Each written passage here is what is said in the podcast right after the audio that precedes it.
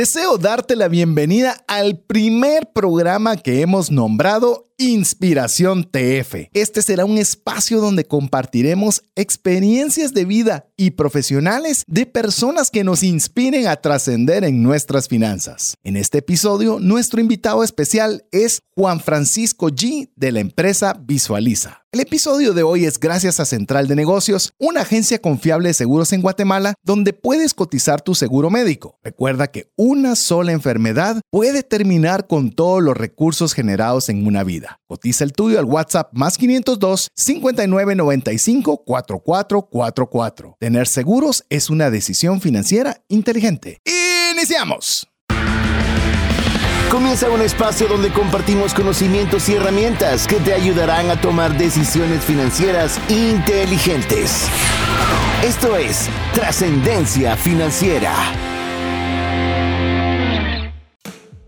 Soy César Tánchez y no tengo la destreza de poder contar chistes, incluso de recordarlos. Mi nombre es Mario López Salguero y me encanta hacer rompecabezas de metal, ya que requiere motricidad fina y mucha concentración. Hola, te saluda César Tánchez y es un verdadero gusto, un verdadero honor, una verdadera satisfacción el poder estar en un programa más de trascendencia financiera, un espacio donde queremos compartirte herramientas conocimientos para que puedas tomar decisiones financieras inteligentes. Pero en esta oportunidad no vamos a compartirte solo conocimientos y herramientas. Hoy le damos el inicio a un programa en el cual te vamos a proveer inspiración. Así que ya no solo son conocimientos y herramientas, sino que iniciamos con un nuevo segmento, un nuevo formato de programa en el cual, como siempre, serás tú quien nos diga si les gusta, si quieren que lo ampliemos, si quieren que extendamos este nuevo formato que hemos titulado Inspiración TF. Así que te damos la cordial bienvenida. Si eres de las personas que tiene buen tiempo de estar con nosotros, agradecerte que seas de la comunidad de trascendencia financiera. Y si es la primera vez, pues darte la cordial bienvenida. Haremos todo lo posible para que el tiempo invertido con nosotros valga la pena. Así que ya te vamos a comentar si eres, eh, llamemos de las primeras veces que estás escuchando o viendo el programa, pues bueno, ya te vamos a decir cómo puedes comunicarte, pero antes de eso, quiero darle la bienvenida a mi amigo y coanfitrión Mario López Salguero. Bienvenido, Mario. Muchísimas gracias, César. Muchas gracias a ustedes, amigos, por estar con nosotros en un programa más de trascendencia financiera. Como escucharon, estamos estrenando un nuevo segmento. Como ustedes saben, después de una serie, en este caso hemos terminado la serie Storybrand, donde platicamos sobre temas de comunicación y cómo poder ser más efectivo. También escuchamos en el tema del refresh. Voy a agarrar la secuencia para que vean. Tenemos cómo poder hacer un buen currículum y después el libro de trascendencia financiera, Padre Rico, Padre Pobre. Ahora estamos adicionando una nueva segmento donde vamos a hablar con personas que nos van a inspirar nos van a contar de cuáles son esos grandes retos que tienen en la vida, pero principalmente queremos enfocarnos a ese estímulo y lucidez que siente una persona y que favorece la creatividad, la búsqueda de soluciones de problemas, porque todos hablamos de las historias de éxito, pero rara vez nos ponemos a pensar qué fue lo que se requirió para llegar a ese punto y cómo pueden hacer una concepción de ideas para poder emprender en un proyecto nuevo. Hoy tenemos un gran invitado y gran amigo, Juan Francisco G de la empresa Visualiza. Así que primero que todo, bienvenido Juan Francisco. Muchas gracias por invitarme a este programa. Eh, yo creo que para mí es un gran honor estar aquí con ustedes dos y participar, aparte de poder comunicar un poquito mi experiencia. Buenísimo. Quiero contarte, Juan Francisco, que estás inaugurando este espacio, así que hemos pensado en varias personas que nos gustaría que nos cuenten su historia de vida, su historia empresarial, eh, poder escarbar un poco de, de, la persona y ayudarnos a todos a inspirarnos. Así que te damos la bienvenida porque estás inaugurando esta idea que nos la han pedido, así que bienvenido, abrís la puerta para este segmento de aquí en adelante. Ya los amigos decidirán si quieren más o no. Así que gracias por aceptar la invitación y y así que tienes una gran responsabilidad, vas a ser el mm. número uno. Muchas gracias, sí, yo creo que eh, para mí también es importante poder eh, estar acá con ustedes, ya que creo que tenemos historias que contar, ¿verdad? Que no todo es fácil. Eh, y con un propósito más aún es, la verdad es que uno tiene que aprender a gozarse el día a día con problemas, con, con eh, preocupaciones. Entonces yo creo que para mí sí es importante estar aquí con ustedes y aparte, creo, aparte comparto esa gran responsabilidad y muchas gracias. Pues muchas gracias. Y te diría una cosa, Juan Francisco, una de las cosas que nosotros platicamos con César en cada proyecto que realizamos es que siempre buscamos tener mejores problemas, no tener problemas porque problemas siempre van a haber, simplemente tenemos que mejorarlos. Pero antes de empezar a hablar ya de específicamente visualiza la experiencia como empresario, me encantaría que nos contaras un poquito de tu historia personal, dónde naciste, cómo es tu familia y qué estás haciendo actualmente. Bueno, eh, como ustedes saben, soy Juan Francisco G. Yo nací en el año 77, ¿verdad? Em, es jovencito. Sí, soy ah, jovencito. Súper joven, súper. Ah, patojito. Patojito, como en Guatemala. en Guatemala, sí. Vengo de una familia grande y numerosa. Eh, somos eh, siete hombres y una mujer. Somos ocho. Y mis dos papás, aparte, eh, siempre viví cerca de mis primos. Entonces, éramos un familión. Eh, Esa Navidad van a ser alegres. Con mis primos que vivíamos todos en la misma cuadra en Misco. Eh, entonces sí, yo vengo de una familia grande, ¿verdad? Eh, estudié en el Colegio El Roble desde pequeño. Eh, ahí pasé toda mi, mi, primaria, secundaria y me gradué del Roble, ¿verdad? compañero del hermano aquí de, Mario. Nos grabamos juntos del colegio, ¿verdad? Él siempre creo que fuimos una familia eh, muy, muy eh, apegada a los principios. Mi papá, eh, él, pues su familia viene de la China, su papá vino en barco, pues, ¿verdad? Entonces era muy cerrado en sus principios, lo cual también a veces para expresar los sentimientos que tenemos es un poquito difícil. Además, viniendo de, la familia china y, y yo que soy así como canchito, ojos claros, pues es un poquito distinto, esa, esa mezcla es rara, ¿verdad? Entonces, em, numerosa, siempre estuvimos jugando muy, muy, muy allegados a, la familia, ¿verdad? Y que mi papá sí nos inculcó esos, esos principios de ayudar a las demás personas. Creo que esa es una de las cosas más importantes que, que me he llevado a mi padre, ¿verdad? Y contame una cosa, eh, Juan Francisco, ¿por qué vino tu abuelo a Guatemala y por qué de China vino a parar acá? Fíjate que mi abuelo vino por esos problemas de comunismo y eso, mm. lo pusieron a un barco cuando él creo que tenía siete, seis años. O sea, vino de, niño. Sí, de, ah. chiquito, solo, solo en el barco. Aquí en Guatemala hay una comunidad bastante grande eh, china, entonces eh, lo recibieron una familia en, en Escuintla, en La Gomera Escuintla. Entonces, em, ahí pues creció mi papá.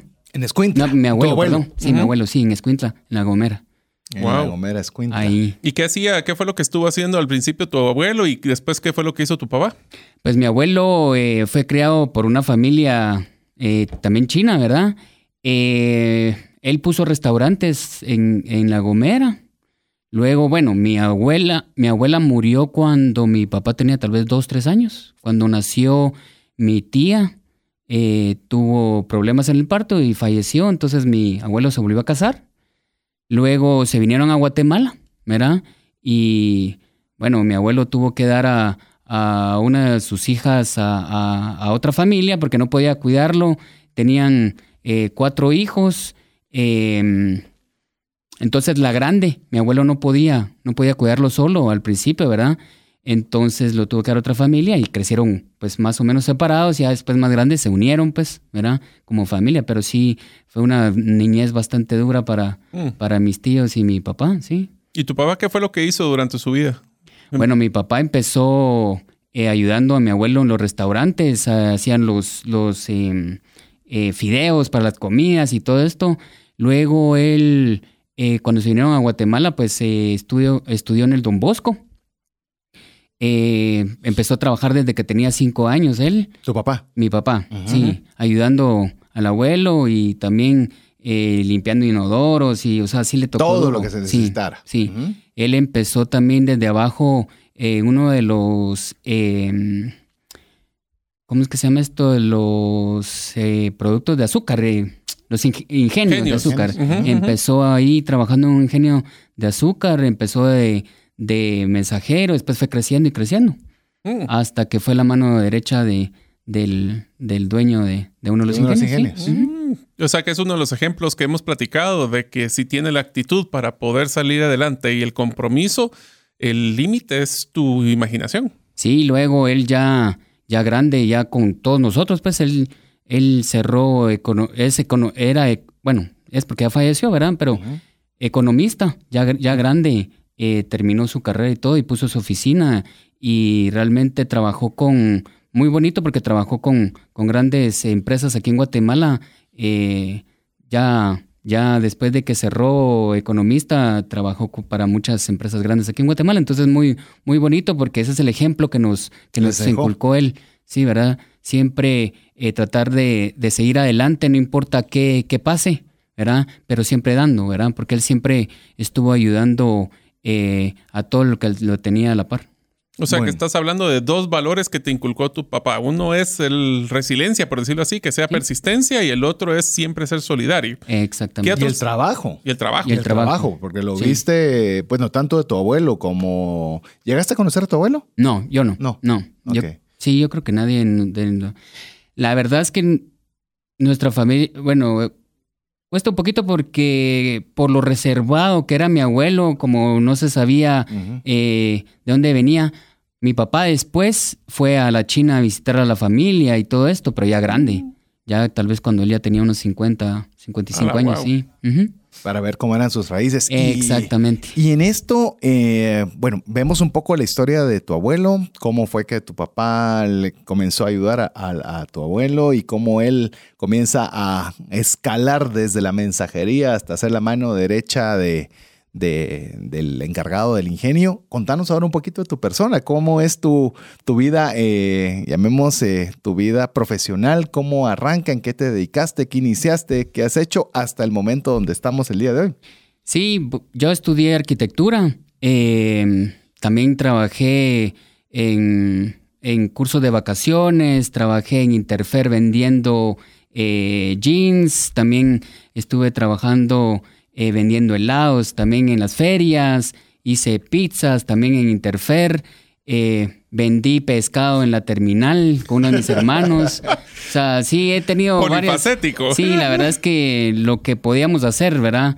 Eh, mis hermanos también trabajaban en, en expendios en la terminal cargando sacos, o sea, siempre tratando de ver qué hacíamos con amigos de mi papá en ese entonces. Eh, esa oportunidad de, de ver las cosas de un distinto modo que uno se tiene que ganar lo que, lo que tiene es muy bonito. Entonces, yo estudié arquitectura, eh, me gradué del colegio, estuve estudiando arquitectura, estuve trabajando también en cuestión de arquitectura de dibujante, eh, hacía maquetas, ¿verdad? Con compañeros, eh, nos juntábamos a hacer maquetas y las vendíamos, me contactaban eh, de algunas firmas de arquitectos para hacer eh, las maquetas, ajá. ¿verdad? Ahí empecé, luego eh, me gradué, ¿verdad? Eh, tenía mi oficina de arquitectura con tres arquitectos y un ingeniero, se llamaba Grupo Ancona. Empecé a trabajar con ellos. pues yo era socio, fundador con ellos, me invitaron a trabajar, diseñábamos pues casas, edificios, hicimos, eh, teníamos una planta de, de, de concreto malterinado, ¿verdad? Éramos la competencia ahí de, de, la, de cantera, por ejemplo, en aquel entonces. Entonces, muy bonito, estaba empezando mi carrera, teníamos varios, varios proyectos. eh, luego, por cuestiones del destino, pues me cambió. Ahora eh, trabajo en Visualiza, que es una clínica oftalmológica, ¿verdad? Eh, que es eh, empresa familiar. Eh, ellos me invitaron a trabajar con ellos porque eh, en el 2001 ellos transformaron su clínica de una clínica, privada, ellos quisieron abrir una, un servicio social. Entonces eh, empezaron a trabajar con una fundación que fue la que los entrenó y la que los invitó a, a aprender todo el know-how del negocio en India, ¿verdad? En uno de los hospitales más grandes del mundo, eh, en India, que se llama Arabin. Entonces, esta fundación los invitó allá a la India para, para aprender el know-how y traérselo, pero una de las condiciones que tenía la fundación era que tuvieran un administrador. Entonces, ellos pensaron que era así como solo para el rato y cuestiones así. Entonces me dijeron, mira, ¿por qué no nos ayudas solo para cumplir el requisito? Entonces yo les dije, miren, yo ya tengo un año con mi empresa y, la tenía en la diagonal 6. Yo creo que todavía, uh, mi ex socio ahí todavía, todavía ¿Tiene la oficina? Todavía tiene la oficina. Eh, entonces yo le dije, bueno, ¿a qué horas? Mira, es, va a ser poquito, solo tenés que eh, llenarnos unos requisitos para la fundación y todo esto. Bueno, le dije, oh, eh, vamos a ver. Y eso fue en el 2001. Eh, empezó el 2002, ellos empezaron la clínica más o menos en febrero, marzo. Bueno, ya con este servicio social, ¿verdad? Eran ocho empleados. yo era parte de esos ocho empleados, ¿verdad? y empezamos a, yo empecé a hacer reportes, llegaba a dos horas, tres horas después mediodía, ya después se me fue complicando un poquito porque eh, llegaba a las 6 de la mañana a la clínica, salía a mediodía corriendo a comprar comida, comía en el carro, llegaba a mi oficina de arquitectura hasta las 3, 4 de la mañana por los proyectos, dibujando, eh, porque en ese entonces no teníamos dibujantes, sino que nosotros mismos arquitectos hacíamos los dibujos, ¿verdad? Estábamos... Eh, eh, estaba Chino Rosales, que uno de mis socios, Pablo y Arena, estaba yo, ah, ¿verdad? Vos fuiste socio de Pablo. Sí, sí, fuimos ahí. Qué interesante. Luego, entonces yo, yo fui el primero que, que me salí de la oficina, ¿verdad? Por, porque ya después no me dio tiempo, o sea... Eso de medio tiempo se vuelve como tiempo y medio. Fíjate que yo un momento yo decidí y les dije, bueno, yo ya no puedo continuar con este ritmo de vida porque sí realmente aguanté año y medio así como les digo, ¿verdad? Y si era muy cansado, entonces yo les dije que, que iba a seguir con mi eh, oficina de arquitectura, entonces ellos me dijeron, espérate, pensalo, pensalo, ¿verdad? Y ahí fue donde pasó una cosa muy, muy, muy puntual en mi vida que me cambió y por eso es que yo trabajo ahora con ellos y me, me volví socio, pues al final, pero fue una cosa muy puntual en mi vida que me cambió. Me cambió eh, profesión, me cambió mi vida y por eso es que creo que estoy con ellos y aparte que es familiar, ayudo a mis hermanos, ayudo a la comunidad, ayudo a todas las personas que necesiten eh, eh, salud visual, a la gente pobre, que damos bastantes cosas eh, gratuitas, servicio social, ayudamos a los niños, para la pandemia estuvimos repartiendo víveres y todo esto, pero fue una cosa muy específica la que me cambió la vida, ¿verdad? ¿Qué fue qué? Esto. Fíjate que la primera clínica que tuvimos, el servicio privado de la clínica normal privada está en el primer nivel y el servicio social estaba en el segundo, que era bien pequeña, ¿verdad? Luego de ser ocho fuimos doce eh, en los primeros seis, siete meses, porque ya iba creciendo la clínica. Eh, nosotros hacíamos jornadas oftalmológicas en las comunidades pobres y así era como ellos llegaban a la parte social. Eh, yo tuve que, yo tuve que cargar a una, a una señora pobrecita que tenía 92 años. La cargué al segundo nivel porque había que subir las gradas, ¿verdad? Y la acaban de operar. No podía. Y no podía, entonces si no teníamos gente, pues, ¿verdad? Entonces yo la cargué a la, a la señora y la, la subí al, al, segundo nivel para verle el posoperado y todo esto. Luego, bueno, me fui a mi oficina, pues, y mi oficina era de dos por, de 2.50 por 2.50, donde estábamos cuatro, ¿verdad? no tenían literalmente ni un metro para cada uno, no había. No, no había. Entonces, así los cuatro escritores así pegaditos y apenas si podíamos pasar. En eso, el, el posoperado es que le quitan, la consulta posoperatoria es que le quitan la conchita, le limpian los parpaditos y le toman la agudeza visual. Entonces ahí es donde ven si la persona ve o no ve. Entonces cuando le quitaron la conchita a la señora de 92 años, le limpiaron y todo esto, y ella empezó a ver, porque ella era ciega por catarata. Catarata es una enfermedad que a todos nos va a dar, ¿verdad? Porque da por la vejez, es que el cristalino se, se, nubla, ¿verdad? Entonces hay que quitarlo y se pone un lente intraocular y eso es lo que te hace ver. Es una cirugía súper rápida y te cambia la vida. Entonces a la señora le cambió la vida. Y a mí también. ¿Por qué? Porque cuando la señora le quitaron el parche y, le limpiaron el ojito y le tomaron la huesa visual, la señora se puso a llorar porque ya miraba. Mm. Entonces pidió que pidió conocer a la persona que le había cargado ese día. Entonces me llamaron a mí. Entonces cuando yo llegué, la señora me abrazó y se puso a llorar. Eh, bueno, y yo a, mí me... Igual. Sí, no, o sea, esto fue una cosa que me cambió y me dice, aparte, eres un ángel y que qué bonito eres. Y me empezó a molestar la señora. Era lo primero que mirabas en buen rato. Entonces, no, a mí en ese momento dije, oh, estoy donde tengo que estar. Sí, te dio un sentido de propósito. Sí, sí, entonces al principio lo miraba porque mi sueño era yo estudié arquitectura porque me, me, gustaba ver las cosas que yo pensaba, las podía que la demás gente lo viera. Tangibilizar. Y, yo también, ajá, entonces, y esto es lo mismo. Entonces, mm. al final, por eso es que yo estudié arquitectura y por eso es que también va de la mano con el sentido de mi vida, que era ver las cosas que yo pensaba, se miraba y se realiza y se, se palpa, ¿verdad? Entonces, creo que eso fue eh, lo que...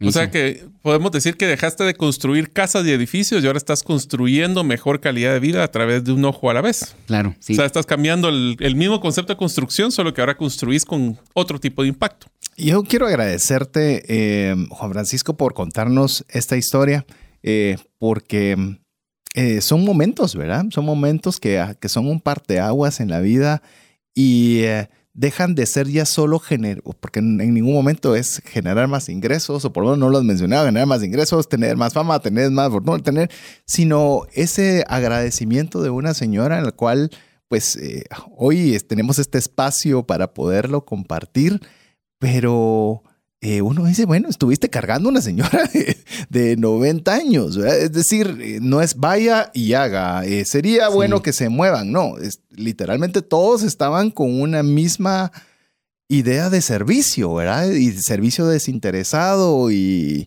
entregado y tener esas, esas retroalimentaciones, pues en tu caso, como lo estás comentando, fueron un cambio, ¿verdad? Ya le dieron un sentido de propósito, un sentido de identificación con el proyecto. Sí, y aparte a mis hermanos ya me lo habían dicho y mira, nosotros vamos a hacer servicio social, que venite, pero a la hora de palpar eso, y eso es una de las cosas que, que, yo les digo a los que trabajan conmigo, ustedes tienen que ir a las comunidades, ustedes tienen que sentir ah, eso, porque ustedes transforman vidas.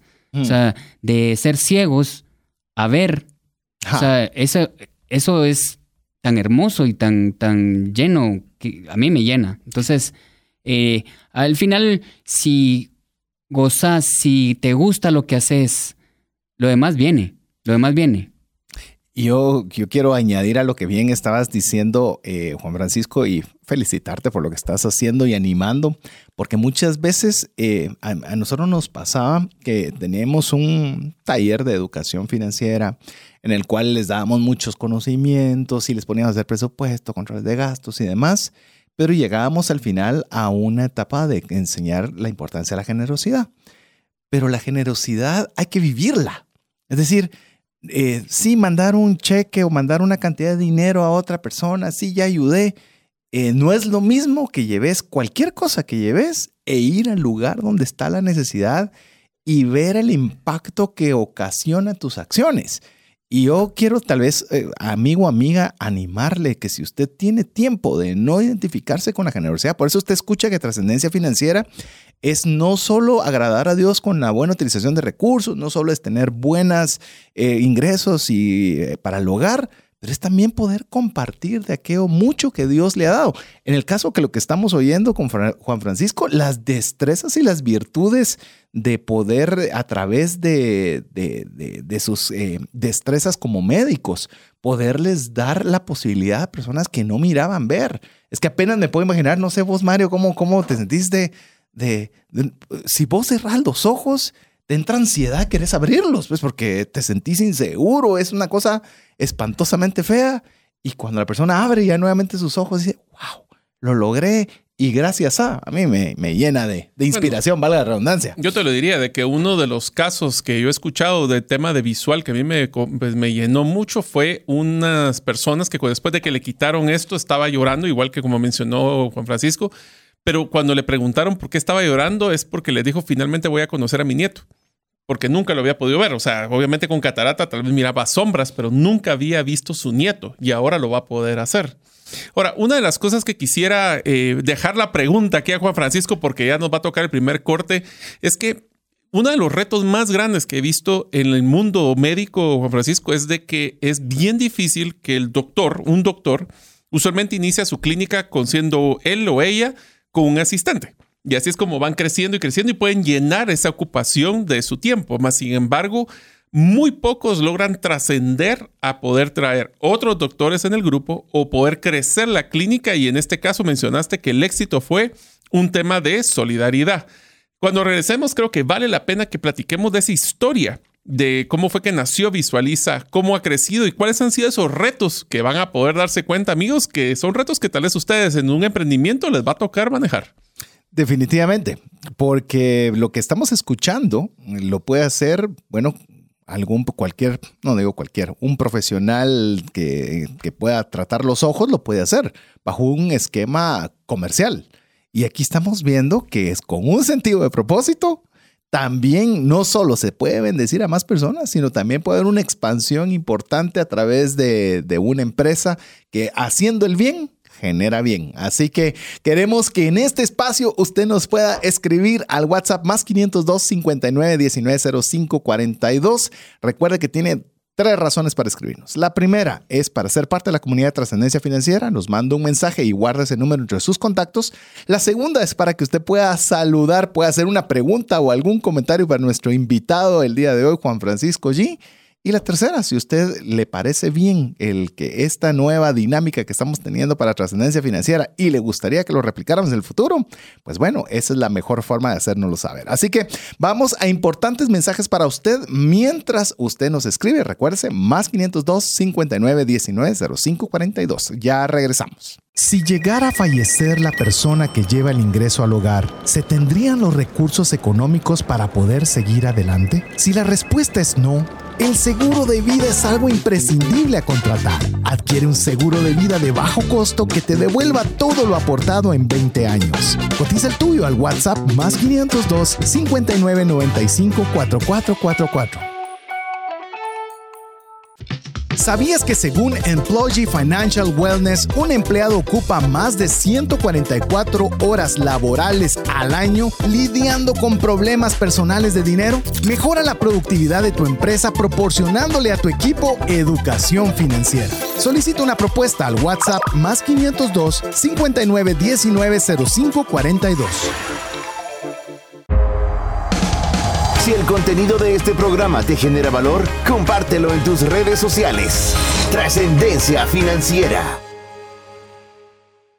Queremos darle las gracias a cada uno de los mensajes que usted nos envía. Usted es la persona que nos inspira a que nosotros podamos hacer el mejor esfuerzo para traerle el mejor contenido, las mejores herramientas y ahora también los casos de inspiración para que nosotros podamos animarnos a trascender con nuestras finanzas. Por eso nos encanta y ojalá usted también tener invitados como Juan Francisco G el día de hoy como Inspiración TF porque recuerde que está un programa de trascendencia financiera. Trascendencia financiera es más allá de usted. Es decir, no solo es para que usted tenga, tenga, tenga y tenga, sino que tenga para poder compartir con una mano amiga. Así que ese es el objetivo principal. Y Mario, dejaste una pregunta al aire. Creo que todos están a qué hora terminan los mensajes importantes para que haya un derecho de respuesta. Si querés, replanteas la pregunta a los amigos que recién están sintonizando para que por favor Juan Francisco nos pueda contar su experiencia. Perfecto. Estamos hablando con Juan Francisco y de la empresa Visualiza. Uno de los retos que tienen la mayoría de las personas que entran en el servicios médicos es que usualmente inician dando el servicio el doctor y posiblemente algún tipo de asistente pero te diría de que el 90% de los doctores quedan ahí y se quedan con la limitación de poder impactar en las vidas de las personas basado en cuánto tiempo tienen. O sea, las mismas 24 horas tienen todos.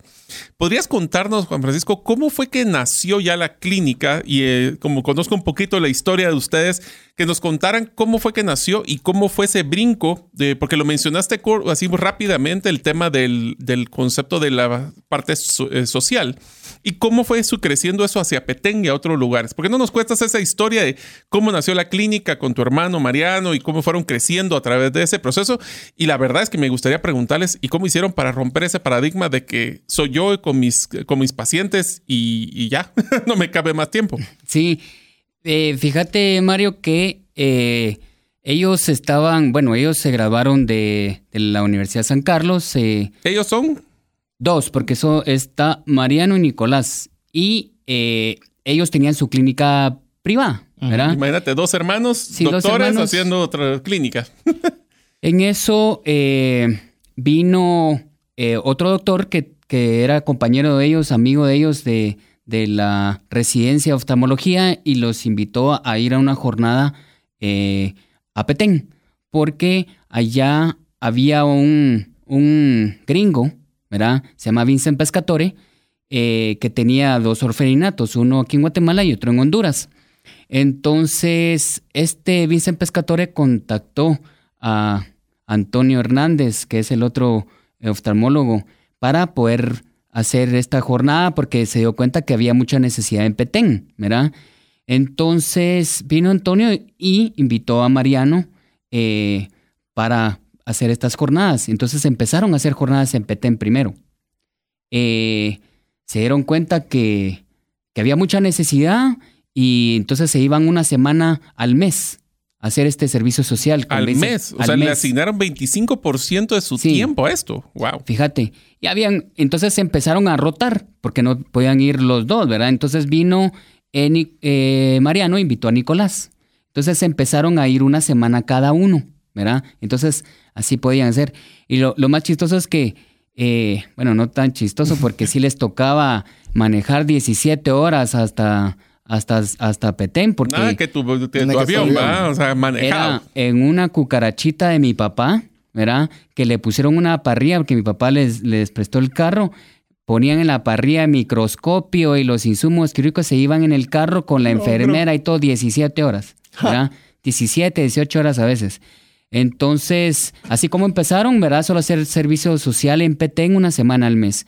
Luego, ellos aquí en su clínica privada eh, miraban también pacientes del Roosevelt porque habían ya pacientes que los buscaban fuera de, del Hospital Nacional, ¿verdad? Entonces ellos empezaron a ver esto.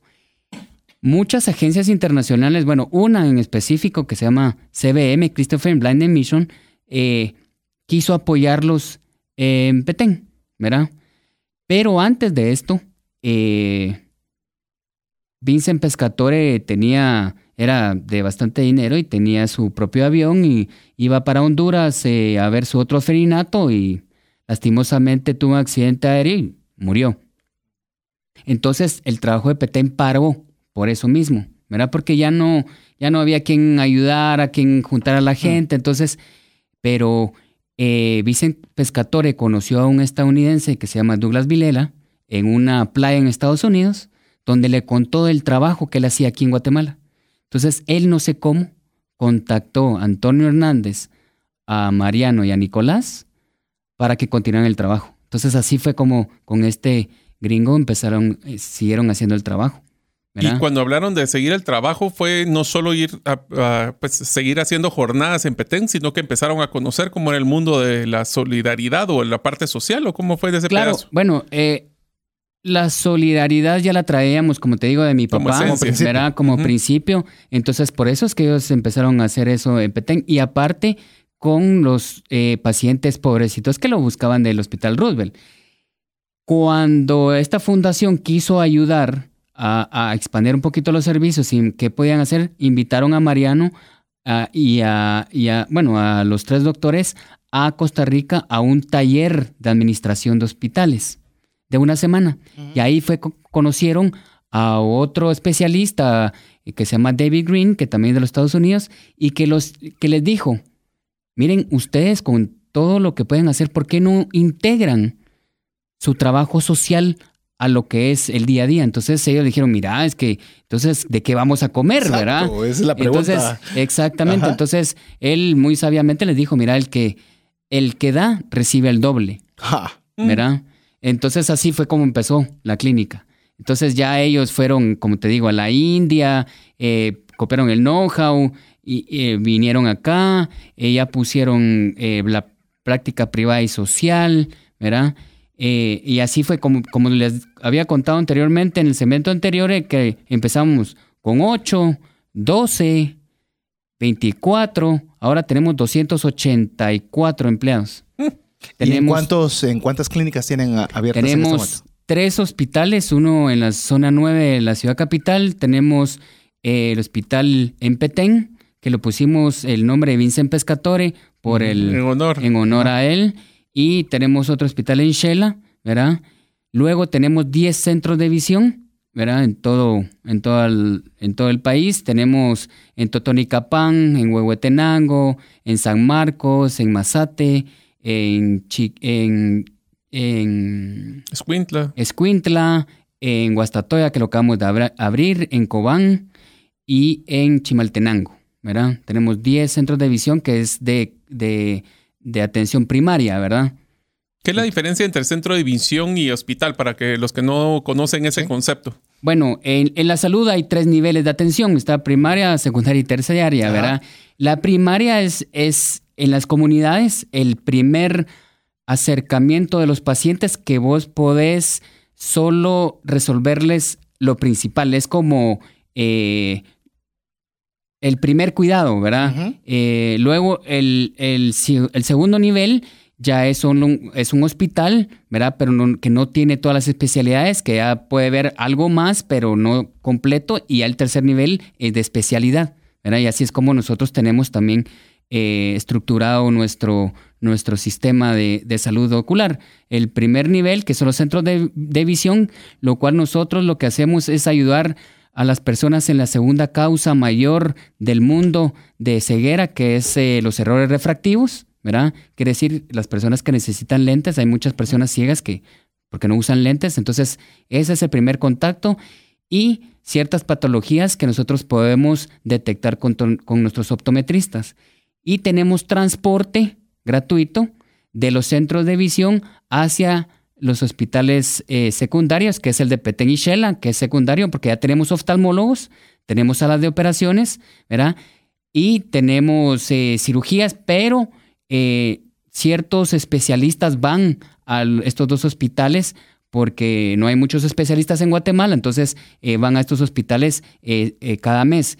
Y después, si no pueden resolver y es urgente en estos dos hospitales, lo mandan aquí a la ciudad capital, que es el nivel 3, que ya tenemos todas las especialidades, tenemos eh, todos los equipos eh, y, y tenemos ya 24 oftalmólogos, ¿verdad?, que trabajan con nosotros. ¡Wow! Imagínate. Qué interesante. Y, me causa curiosidad, eh, yo sé que se mencionaron varios nombres de departamentos en Guatemala y sé que nos escuchan cada vez más, nos escuchan más allá de las fronteras de Guatemala. Los nombres que mencionó eh, Juan Francisco son nombres de departamentos del país, es decir, no se limitó a la ciudad, sino en diferentes puntos del país, que esa es, viene mi pregunta. Aparte de la aclaración por los que no son guatemaltecos y viven en Guatemala, eh, ¿por qué el interior del país? Porque po- fácil podría haber sido expandámonos donde está el En recurso, otras zonas. donde está otras zonas. ¿Por qué al interior? Porque eh, nosotros queremos llegar a todas las personas que necesitan salud ocular y, lo, y, y casi todo está concentrado en la ciudad. Entonces, el, digamos, el 90% de los oftalmólogos está en la ciudad y entonces lo que nosotros queremos es darle ese acceso a las personas que no tienen eh, eh, es, esa posibilidad. Y no solo porque eh, no tenga recursos, sino que también por ignorancia, ¿verdad? Entonces nosotros tenemos programas también de educación para salud ocular. Somos parte del Comité Nacional de Prevención de Ceguera del país, ¿verdad? Con varias, eh, con el Ministerio de Salud y varias clínicas también privadas que se han unido a esto, ¿verdad? Entonces, eh, hay un plan nacional que estamos tratando de, de- de lanzar y de continuar el trabajo. Se hizo eh, un estudio de ceguera a nivel nacional. ¿verdad? Pero todo esto no se pudo haber hecho sin el coraje de estos dos doctores y de la esposa al final de Mariano, que también se unió, eh, que se fundó, fundó la clínica con, con mis hermanos. Eh, Y cabal lo que estaba preguntando Mario, ¿verdad? Una de las cosas que cómo pasó de ser una clínica de un doctor y un asistente a esto, yo creo que es la visión, eh, la misión, los valores que uno le pone a, la empresa, querer crecer, uno también irse profesionalizando, estudiando. O sea, yo arquitecto, ¿qué iba a saber de, de finanzas y de manejo de procesos y de diagrama de colas y todo esto? Por supuesto, tuve que estudiar, ¿verdad?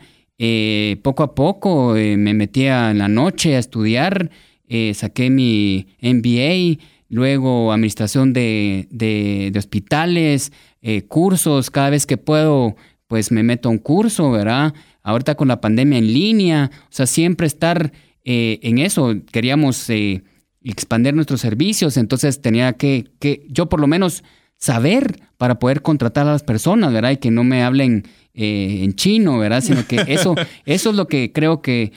Eh... Él sí tiene propiedad para decirlo, fíjate. Sí, ¿verdad? Vos y yo no tenemos propiedad para decir eso. Y además, si le hubiera dicho chino, tal vez se entiende, ¿verdad? Sí, sí. No, y lo que pasa es que tenés que... Yo, yo creo que sí tenés que saber hacer las cosas para que no te den a tol con el dedo, decimos, ¿verdad? Sí, sí, sí. Entonces, eh, hasta los de limpieza, yo les decía cómo trapear, porque yo lo hacía.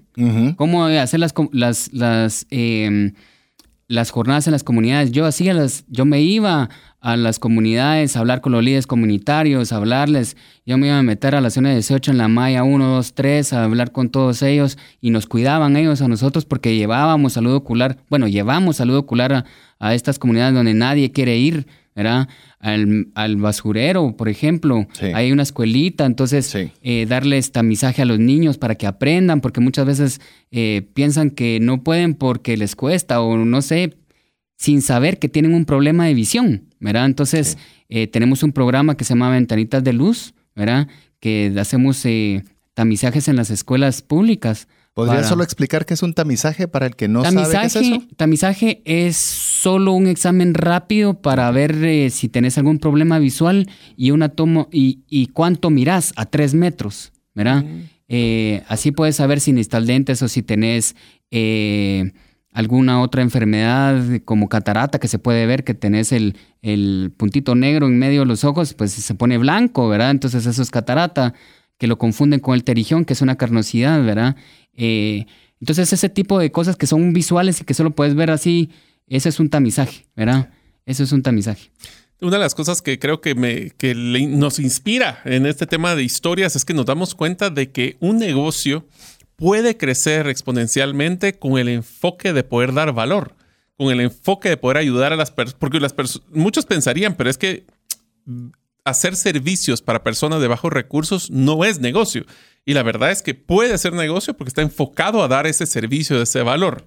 Una de las cosas que creo que valdría la pena que nos contaras, eh, Juan Francisco, también es qué son todos los servicios que brinda Visualiza. Porque hemos hablado de hospital, hemos hablado de a veces cataratas, pero en general, ¿qué es el proceso? Y una de las cosas que también quiero romper es el concepto de o sea, ir al oftalmólogo es irse a buscar anteojos o hay otras cosas que deberíamos de ver que nos están viendo en los ojos.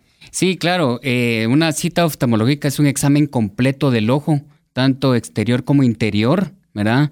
y lo hace un oftalmólogo. Y lo hace un doctor oftalmólogo que, aparte, después de ser doctor, tiene que estudiar para oftalmología y después de oftalmología tiene una subespecialidad, ¿verdad? Mm. Entonces sí es, es bastante profesional. Eh, Realmente nosotros en la clínica tenemos todas las especialidades. ¿Qué quiere decir esto? Que tenemos, se llama segmento anterior. ¿Qué es esto? Cuando tienes esa carnosidad en los ojos. Eh, segmento anterior es toda la parte de enfrente, como que dice el ojo, ¿verdad? Esa es eh, una de las especialidades. Tenemos glaucoma, ¿verdad? Que es cuando uno va perdiendo. Glaucoma se le llama a una enfermedad que es la ceguera silenciosa, porque nosotros no nos damos cuenta. Vamos perdiendo.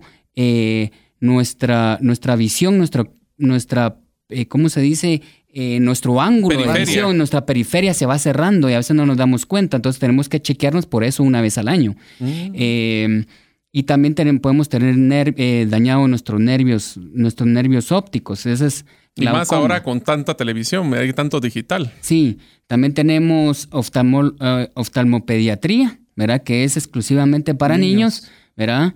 Eh, de esto que tienen los ojitos torcidos y todo esto, ¿verdad? Que es en niños.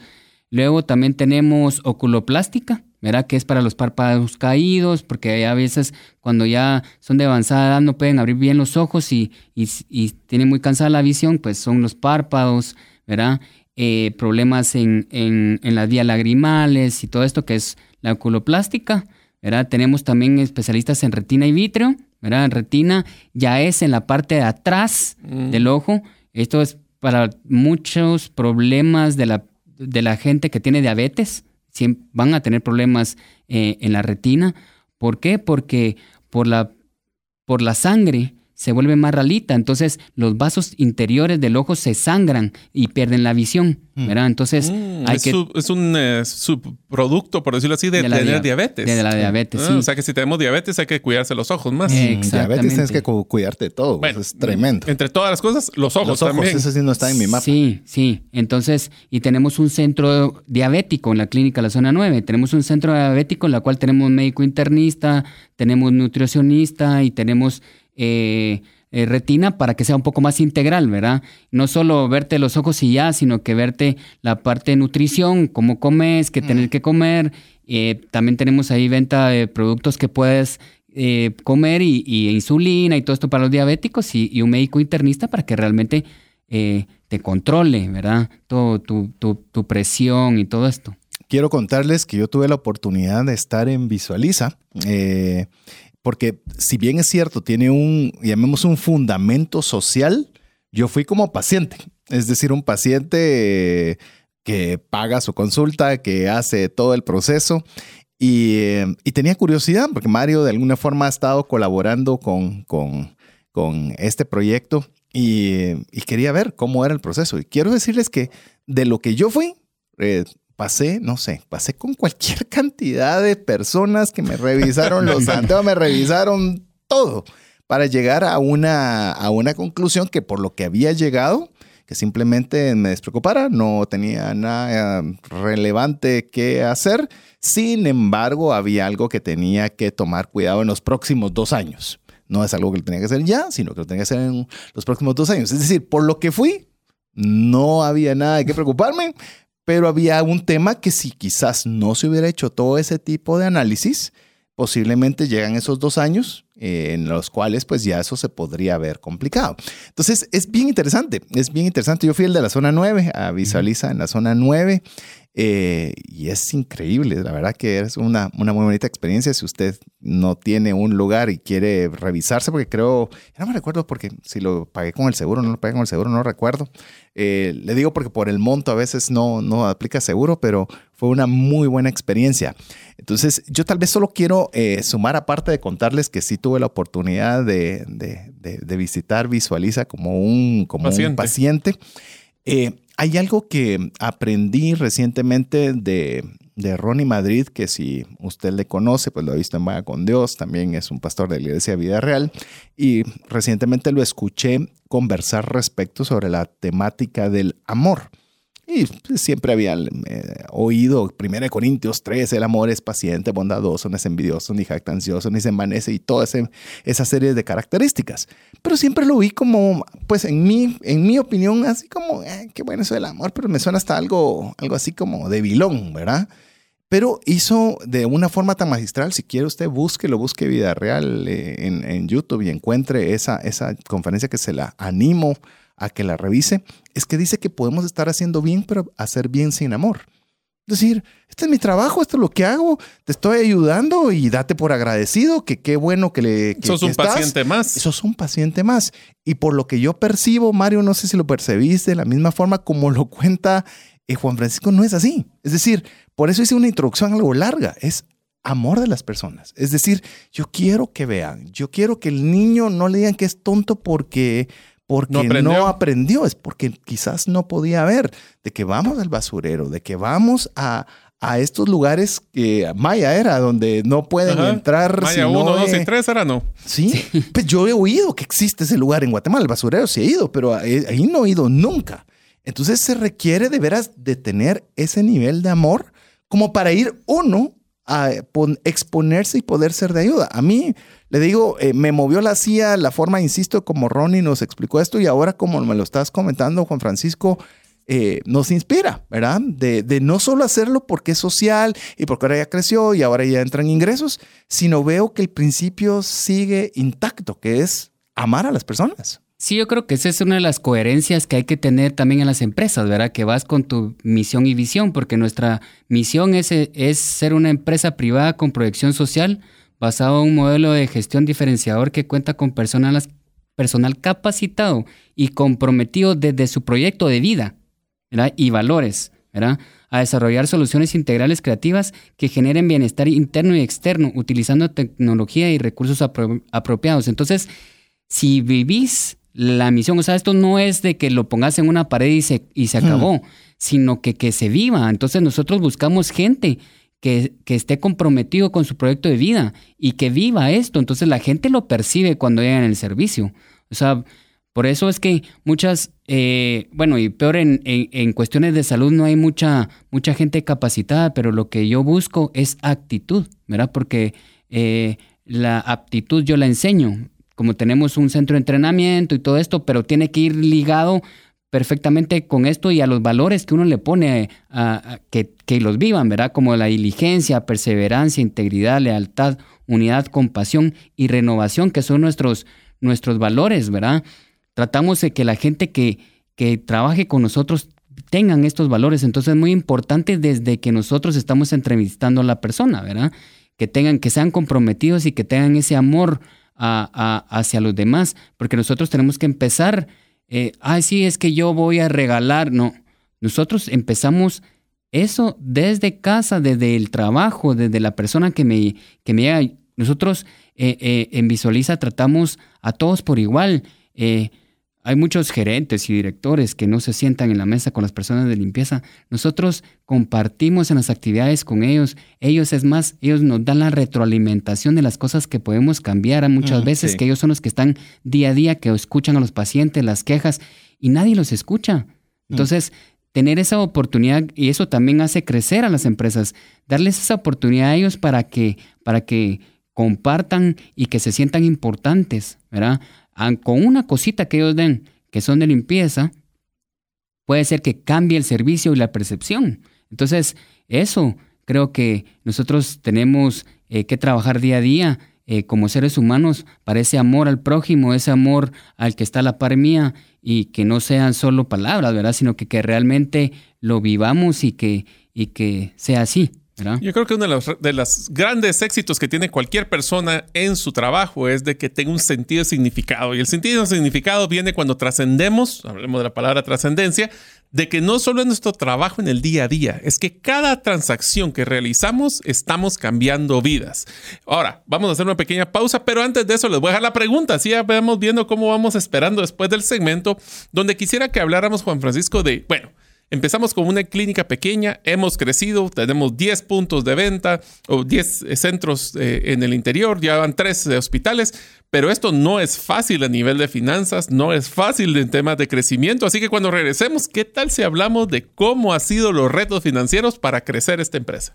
Así es, así que mientras usted escucha importantes mensajes para usted, le recordamos que la fora en la cual usted puede expresarse es a través del WhatsApp más 502 59 19 05 42, donde usted nos puede escribir y guardar ese número para recibir información de nuestra parte, donde puede saludar, mandar algún comentario o eh, un saludo para Juan Francisco, o bien, si usted quiere que ampliemos y sigamos con esta dinámica de tanto en tanto de Inspiración TF. Lo dejamos con importantes mensajes para usted. Una sola enfermedad puede acabar o destruir considerablemente el patrimonio que te ha tomado una vida construir. No permitas que eso suceda y contrata un seguro de salud que te permita tener acceso a los mejores hospitales del mundo y con cero deducible en hospitalizaciones en Guatemala. Solicita una cotización al WhatsApp 5995 4444. ¿Deseas aprender a invertir en criptomonedas y no sabes por dónde iniciar? El curso Realizando tu primera inversión en criptomonedas te guiará desde cero hasta realizar tu primera inversión. No necesitas experiencia o conocimiento previo. Adquiere el curso en herramientasprácticas.com e ingresa el código Bitcoin Economics para poder obtener 5 dólares de descuento. Apliquemos juntos el APC de trascendencia financiera. ¿Qué significa APC? Aprender, practicar y compartir. Muchas gracias por cada uno de los mensajes, eh, por lo que podemos leer el, espacio que nos queda para poder leer. Ya después lo hacemos con más tiempo, ver que usted también está siendo animado, inspirado a poder trascender financieramente donde usted se encuentre. Ya escuchó los inicios de, de Visualiza, cómo arranca con un deseo de poder manejar 17 horas en un Volkswagen. No pregunté si estaba nuevo, si estaba viejito, cómo era. Eh, a ver, sácame dudas, ¿era viejito? ¿Era reciente? ¿Era cómo era ese Volkswagen? Era dos que tres, le podemos decir. o sea, llegaba a Petén, pero no pida mucho más. Era una cucarachita, era pequeño, lo tuvieron que ellos que modificar un poquito la suspensión, sí, por lo menos. Eh... Sí, 17 horas en ese momento en calles que no, eran muy sanos y con más o menos 150 túmulos. O sea, imagínate. Eh, interesante tomar ese esfuerzo para desinteresadamente, y a Mario lo cuantificó, 25% del tiempo para poder ayudar y bendecir y se da cuenta cómo se van dando esas casualidades, entre comillas, esas diosalidades, le llamo yo, donde se van poniendo a las personas correctas. ¿Para qué? Sí, hay un, hay un tema que ya, lo, ya voy a dejar que Mario eh, nuevamente exprese la inquietud. Hay un tema financiero, hay un tema de retorno, hay un tema de juntas directivas, hay un tema, es una empresa, pero ¿cómo todo va como un nivel secundario de lo que es amar al prójimo y servir, en este caso de Visualiza, a través de la visión. Así que, Mario, te dejo para que replanteas nuevamente la inquietud que dejaste para dar paso. A ver, primero, el paréntesis de Juan Francisco, uno de los retos más grandes que tuvieron tus hermanos fue ese, aunque uno puede tener el amor y el sentimiento, manejar 17 horas, aparte que hay un gasto económico realmente, es sacrificar el 25% de los potenciales ingresos que hubieran tenido en la clínica. O sea que solo ahí hay un cambio de mentalidad. Pero, ¿qué tal si platicamos y empezamos a conocer uno de los factores que han sido exitosos y es el tema de expansión y crecimiento? La pregunta es, ¿cuáles crees que han sido los retos más importantes que has tenido a nivel financiero dentro de Visualiza? Y quisiera que de una vez nos contaras y cómo les fue a ustedes en la pandemia. Sí, eh, Yo creo que eh, una de las cosas más difíciles es ponerte metas, ¿verdad? Trazarte metas. O sea, eh, si yo sí quiero hacer algo, pues voy a... Al final, creo que hay que poner hacia dónde quiero llegar porque yo voy a poner todos esos medios para llegar ahí. Yo creo que el enfoque, mucha gente no lo hace, ¿verdad? Eh, cumplimiento de reglas, cumplimiento profesionalizarse, estudiar, captar más. Eh, yo creo que eso es, eso es una de las cosas que, que la gente no toma en cuenta y, y, mucha gente piensa que ya se lo, se lo ganó y entonces yo no voy a hacer nada más porque yo me merezco. O sea, yo creo que no es así, ¿verdad? Nosotros tenemos que ponernos metas, tenemos que plantearnos cómo nos queremos ver en un futuro y, y, y si nosotros hacemos eso con amor, con solidaridad, con eh, la palabra de Dios, con todo, va a llegar. Entonces, pero nosotros tenemos que ir cumpliendo ciertas cosas para poder llegar a eso, pero las tenemos que poner. O sea, si yo eh, quiero hacer una actividad, tengo que hacer A, B y C, sí o sí. Sí o sí. Sí o sí, ¿verdad? Entonces, pero mucha gente no lo tiene, no, ah, pero Ni lo hace. Pero yo no sé, no, es que entonces estudia, Ojalá personas que lo sepan para que te ayuden a llegar a A, B y C, porque eso se trata también de, de juntarte con gente que también sepa. Por supuesto. De, de llenarte de esas personas que te sumen, ¿verdad? Entonces, eh, uno también tiene, eso no solo es en la parte profesional, sino que en la parte personal también. o sea, uno tiene que tener amigos que sumen, ¿verdad? Y amigos que le echen porras a uno, que no es que los vea todo el tiempo, pero que realmente cuando yo los veo, realmente es como que si nunca nos hubiéramos dejado de ver. Y, o sea, ese tipo de cosas son las que creo que hacen crecer. Eh, como les decía, eh, el manejo de los pocos recursos que uno tiene, ¿verdad? Pero saber para qué se van a usar. La priorización. Mm. Y, la priorización y cómo se van a utilizar. Con ciertas reglas, ¿verdad? Porque eh, una de las partes más difíciles creo que es es una empresa familiar, es eh, cómo vas a ponerte de acuerdo con tus hermanos que ni si, si a veces cuando estás viendo la televisión no te pones de acuerdo ni con qué, qué canal quieres ver. O sea, No le van al mismo equipo. Sí, y en, y en los negocios eh, es peor todavía, porque como ya cuando es plata de por medio, o sea, eh, hay, existen peleas muy, muy fuertes eh, eh, en otras empresas familiares y por eso es que a veces se rompen y no pasan de generación en generación por eso, por la plata. Entonces, tener bien claro eh, el propósito, ¿verdad? Que es ayudar a, la- a la- a las personas de escasos recursos. El servicio social, por ejemplo, también con políticas muy claras de quiénes son, eh, a quienes se les va a dar, ¿verdad? Gratuitamente y que también tienen que pagar un fee subsidiado, por supuesto, ¿verdad? Porque no es como que si fueran a una clínica privada, es un fee subsidiado, ¿verdad? Y las políticas de gratuidad son bien claras para todos, para que haya trans- transparencia. Entonces creo que eso es uno de los retos más, más difíciles que, que hemos tenido porque la gente se salta, tra- se salta los procesos, hace lo que quiere y entonces hasta uno mismo, ¿verdad? Entonces son eh, seguir esas reglas y, y- y tener ese enfoque hacia dónde querés ir, ¿verdad? Porque yo creo que si sabes lo que querés, vas a llegar. Y con, como te digo, con la solidaridad y con el amor de Dios. Y yo creo que estás mencionando muchas cosas valiosas. Es Sí, más, los dos, los dos, los dos levantamos la, la mano que queríamos, re- queríamos recapitular. sumar, recapitular y preguntar. Porque a veces podría pensarse, y es una, es una aseveración pregunta a la vez, Juan Francisco, es, si yo lo que estoy haciendo es para servir, el dinero no importa. El dinero no importa porque yo, si- con que esté sirviendo, eh, el dinero es irrelevante. Mm. Eh, no es Mm. así, porque No, si- no es así, eh, sí. Pero te dejo, por favor, eh, sumar sobre esa Sí, premisa, no. falsa premisa. Y aparte, como Mario estaba preguntando en la, plan- en la pandemia, pasamos casi cuatro meses cerrados, ¿verdad? Entonces, y, y nuestro ingreso es por, por paciente. Si no tenés paciente, no tenés ingresos, ¿verdad? Entonces, sí, y mantuvimos eh, la- a casi todos los- a todos los empleados ya el cuarto mes, pues ya tuvimos que ir viendo eh, qué podíamos hacer. Lastimosamente sí tuvimos que reducir un poquito la, plan- la planilla, pero sí realmente eh, da miedo, ¿verdad? Y a cuatro o cinco meses sin percibir teníamos dos pacientes al día, cuando recibimos 400. Entonces, sí, realmente sí te, te, te da ese miedito. eh, bueno, realmente sí la vimos. eh, empezamos a ver que en dónde podíamos recortar. Lo primero que eh, eso también es solidaridad, es también cortar un poquito los ingresos de, de los de los gerentes y de los y de los dueños y todo esto, pues se recortó, se habló con la junta directiva, qué podíamos hacer, el control del, del, del gasto, ¿verdad?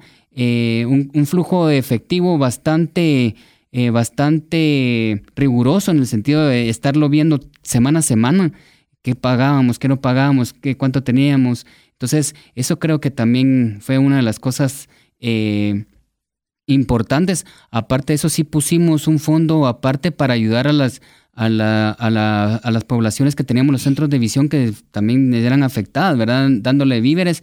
Y, y creo que esa, esa parte de solidaridad también nos ayudó a salir a flote, ¿verdad? Pero sí hubo un momento dado que dije, bueno, eh, yo sí estoy totalmente asustado y qué más voy a poder hacer porque no, no puedo eh, sacarlos a todos. O sea, yo estuve también hasta a punto, los, los accionistas estuvimos a punto de ver también qué hacíamos en cuestiones de, de si vendemos carros y si en qué más, qué más podemos hacer para mantener también a nuestra gente, pues, ¿verdad? Entonces sí, eh, Estuvo duro. sí, control del flujo efectivo fue una de las cosas. Eh, también eh, creo que nosotros en Visualiza nos caracterizamos por diagnosticar las cosas y dejar las cosas que, que realmente lo necesita el paciente. Si te necesitas unos exámenes especiales con otras máquinas, pues que realmente lo necesites, ¿verdad? Eh, No es por vender, por no vender. es por vender. Si necesitas la cirugía es porque sí realmente lo necesitas. Si necesitas un par de lentes es porque realmente lo necesitas y, y- y en el trabajo, ¿verdad? por ejemplo, si eh, arquitecto, así como yo, y tenés que hacer, hacer planos y necesito los lentes, pues sí, te voy a diagnosticar los lentes y te, lo- y te los voy a decir que los compres. Pero si viene una persona del campo, ¿verdad? Y tiene una graduación pequeña, yo no le voy a dejar los lentes porque primero no los necesita y segundo, ¿cómo voy a hacer yo que él gaste en eso? Porque tiene otros, otras, otras, otras necesidades, ¿verdad? Entonces, eh, creo que eso es una de las cosas que nos caracteriza, ¿verdad? También es dejar las cosas que realmente necesita el paciente. Y yo voy a sumar a eso, y les dije que no necesitaba nada, ¿verdad? Pero sí tenía un pequeño cambio de grabación. Era un pequeño, llamémoslo un ligero cambio de grabación. Y pues dije, bueno, me van a recomendar efectivamente cambiar mis lentes. Me dijeron, la persona que me atendió me dice, es tan poco la diferencia que usted no va a sentir ningún cambio visual. Entonces no amerita que los cambie. Entonces, pues, sumo, y esto, por cierto, nos estamos conociendo hasta el día de hoy con Juan Francisco, así que eh, quiero decirte que efectivamente así fue en mi caso. y me dijeron, sí hay, sí, entonces no es de que lo cambie, ¿no? Su mejoría visual no va a ser imperceptible. Entonces dije, genial. Así que ratifico que así es. hay que hacer un resumen porque hay muchas joyas de aprendizaje en esta conversación que hemos tenido en este tercer segmento. Uno es cuando hablamos de finanzas, ya habló Juan Francisco, tenemos que estar claros sobre la visión y el propósito. César mencionaba un punto que es un error que se comete constantemente en muchas empresas y es que creen que el ser solidario o tener algún tipo de apoyo es un tema de gasto. Y no es así, o sea, miren lo del punto de vista. Si es un buen negocio ser solidario, vas a poder tener buena rentabilidad para poder apoyar a más personas. Exactamente. No es así de, ay, lo voy a regalar y por... No, esto tiene que, o sea, si quieren de veras tener un impacto... Llegar a más personas. Tenés que ver cómo ganas mucho dinero para poder ayudar a más personas. No se trata solo de, vamos a regalar porque eso no es sostenible y vas a dejar de servir a personas porque no hiciste tus números bien hechos. Así es. ¿No crees? Exactamente, sí. Y ese es uno. Y el segundo de los aprendizajes que creo que es bien interesante es el concepto de cómo a veces en las crisis tenemos que demostrar la congruencia de lo que dices y lo que haces. Sí. Si quieres ser solidario, en las crisis demuestras si sos solidario de verdad o no. Y segundo es, cuando te toca las crisis, vas a tener, y esa es una de las cosas que platicábamos, te recuerdas, César, que una de las primeras cosas que las personas hacen cuando están en una crisis financiera es que dejan de soñar y dejan de percibir esa visión hacia dónde quieren llegar. Y lo que, y bueno, ahí empieza todo el tema de flujo a caja que acabas de mencionar. Pero es sumamente interesante el poder decir, si nosotros vamos a hacer esto a largo plazo, vamos a tener que pasar una crisis siendo congruente con lo que hacemos. Pero creo que querías comentar algo. Sí, no, y aparte también eh, dar esa oportunidad a las personas que te rodean. Como como te digo, nosotros lo que hicimos es abrir eh, ¿qué harían ustedes si estuvieran en nuestra posición? Ah, genial. A sus gentes, a su equipo. Entonces ahí salió, pusimos, digamos, la teleconsulta, hicimos el servicio a domicilio en ambulancias, eh, hicimos eh, un montón de otras cosas, hicimos también la farmacia a domicilio, entonces lo que hicimos fue bajar la base de datos a todos los que necesitaban gotas, por ejemplo, glaucoma, que necesitan gotas ya de por vida, pues enviárselos a sus casas. Entonces, y eso salió de los propios empleados que son también solidarios con nosotros, ¿verdad? Mm. Sí, Entonces, solo hacia afuera. Pero ¿qué pasa? ¿Qué pasa cuando uno tiene un buen ambiente de trabajo? Y, eso puede ser en casa, en, en, tu empresa, con tus amigos. O sea, eso se, se pega. Entonces, eh, ya empiezan los gastos muchas empresas, en grandes empresas, empieza el gasto innecesario, el, el gasto ese hormiga que hay, ¿verdad? Que el, Quitarles el café. Sí, utilizar esas, esas hojas y que un montón, usan un montón de hojas y todo. Pero cuando sos solidaria, solidariario con todos, entonces los ah, trabajadores también, también se dan cuenta, ¿verdad? Entonces, eh, el ahorro viene de todos. Digamos... Eh, un recurso que malgastas es un recurso que deja de llegar. Sí, te, doy el ejemplo de que en Petén podíamos tener abierto el hospital en Petén. Entonces, uno de los doctores dijo, yo me voy a Petén, no tengan pena. Yo me voy y se fue tres meses seguidos sin ver a su familia. Pero por, por eso mismo, ¿verdad? Entonces, imagínate qué bonito es eso.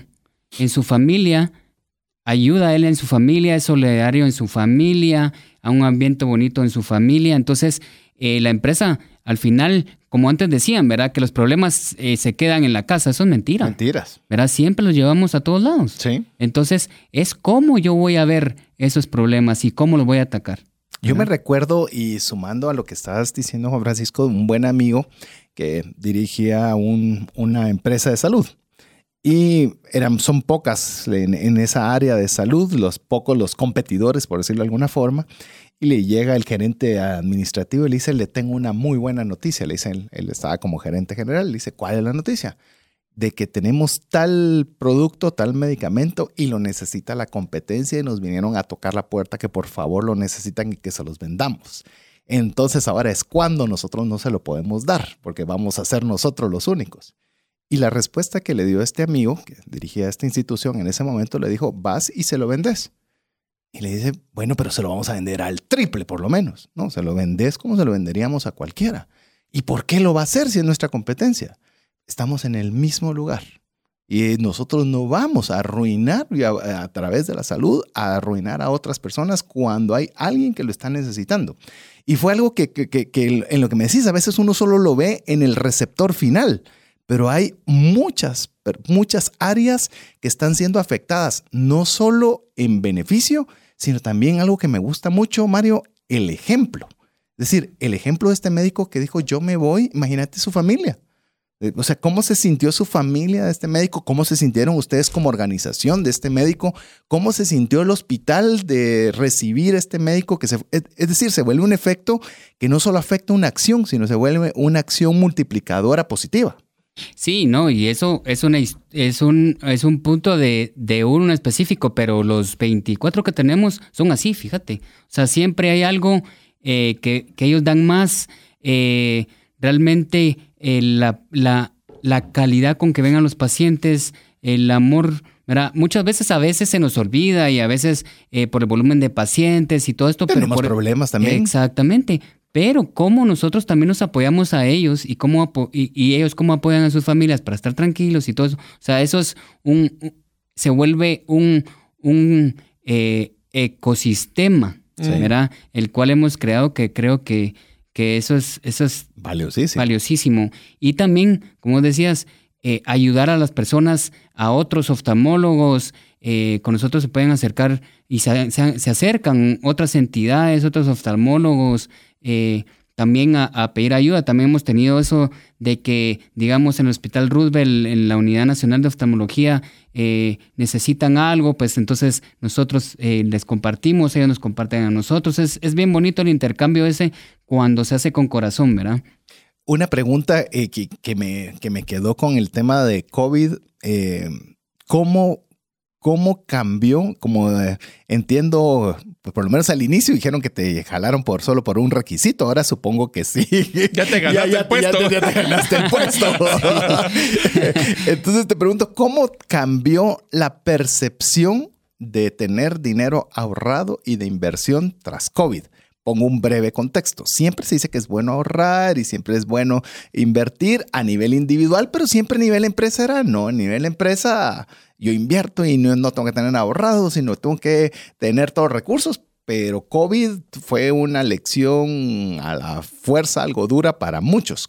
¿Cómo cambió tu percepción del ahorro e inversión habiendo hecho este contexto tras COVID para la organización que, que dirigís? Sí, yo creo que es enfocarnos más y ir donde está la necesidad. O sea, eh, muchas veces, ¿sabes? Eh, la proyección que teníamos posiblemente era, bueno, estudio de mercado y no sé qué, pero te hace pensar en muchas otras cosas, como por ejemplo nosotros eh, a la hora de abrir otro centro de visión, me puse a pensar, bueno, pero también de dónde vienen mis pacientes también, ¿verdad? Es cosas que no lo habíamos tomado en cuenta, solo el estudio de mercado del lugar o lo que sea, pero ¿de dónde vienen las personas? ¿Verdad? Escuchar a las personas si necesitan el, cuidado ocular o no también, ¿verdad? Y una de las cosas que creo que también posiblemente lo, lo, lo puso más despacio, pero nunca perdimos esa, esa, esa, ese empuje, ¿verdad? Creo que muchas veces cuando tenemos un problema ya lo dejo tirado, ya no seguimos, ¿verdad? Eso también no, no tiene que ser así, ¿verdad? Creo que ese empuje no tiene que parar. Lo, lo pone un poco lento, sí, ¿verdad? Lo posterga también, pero creo que sabíamos a dónde íbamos también. Mm. Entonces, pero alinear esos recursos eh, y dónde los íbamos a invertir mejor, ¿verdad? Digamos, eh, pensé bueno, podríamos haber abierto más en el occidente, pero realmente dónde está la, dónde también está la, dónde no La hay población. la población, dónde no hay, ¿verdad? Donde se necesita, donde hay más gente pobre, donde hay más gente vieja, donde hay la gente de, de 40 años para arriba, porque Guatemala eh, tiene una media, de, no me equivoco, como de 26 años. en el- entonces es gente joven, pues, ¿verdad? Entonces tenemos que, teníamos que regresar también a nuestros principios, Mm. ¿verdad? Eh, habíamos perdido mucho también eh, la parte de las jornadas oftalmológicas en los, en los, en los, en los suburbios pobres de la ciudad, también que fue lastimado. Entonces ya lo vi, ya, ya no, ya no estábamos haciendo.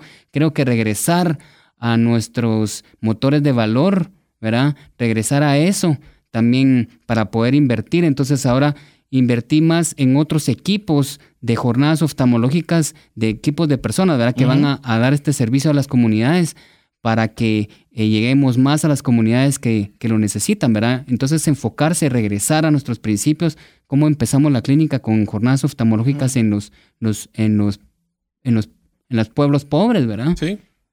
Y te, que- diría, te hago una pregunta. A ver, el, uno de los, de los aprendizajes que nosotros damos en trascendencia financiera es tratar de buscar la diversificación de nuestros ingresos. Y cuando invertimos, diversificar tu portafolio.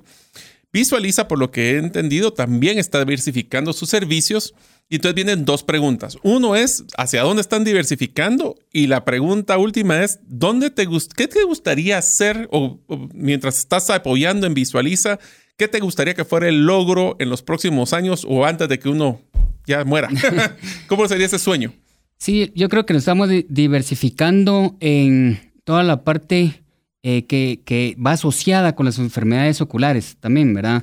Digamos, como les estaba diciendo que tenemos el centro diabético, entonces tenemos doctor internista, tenemos nutricionista, tenemos un laboratorio de sangre para que todos vayan y no se tengan que ir a otro lado y que sea más fácil, porque mucha gente viene de lejos y quiere que se lo, o sea, que no gaste en transporte y volver a regresar, ¿verdad? Entonces, ahí nos estamos di- diversificando también.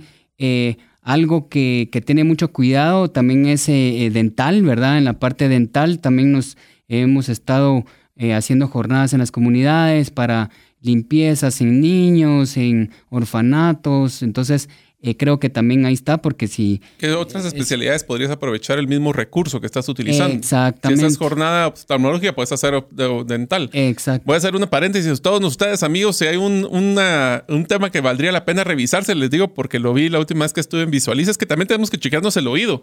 Yo me estoy quedando medio sordo a veces de tanto estar en la radio, dirían, pero bueno, esas son de las cosas me que mira a tenemos mí. que... Sí, porque pasamos aquí bastante en la radio, o sea que pues hay que chequearse sus oídos. Sí, también sucedió porque tienen que ver también con la educación y la visión, ¿verdad? Entonces es eso. Y uno de los sueños que, que tenemos como visualiza es erradicar la ceguera prevenible en Guatemala, ¿verdad?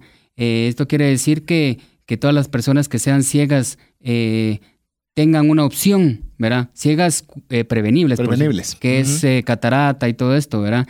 Entonces, lentes a nivel nacional. Queremos erradicar la ceguera. Yo quisiera hacerte una pregunta más para darle apoyo a todos nuestros oyentes. ¿Cada cuánto deberíamos estarnos chequeando los ojos y qué tipo de, de síntomas deberíamos estar teniendo mucho cuidado? Porque puede ser una enfermedad prevenible.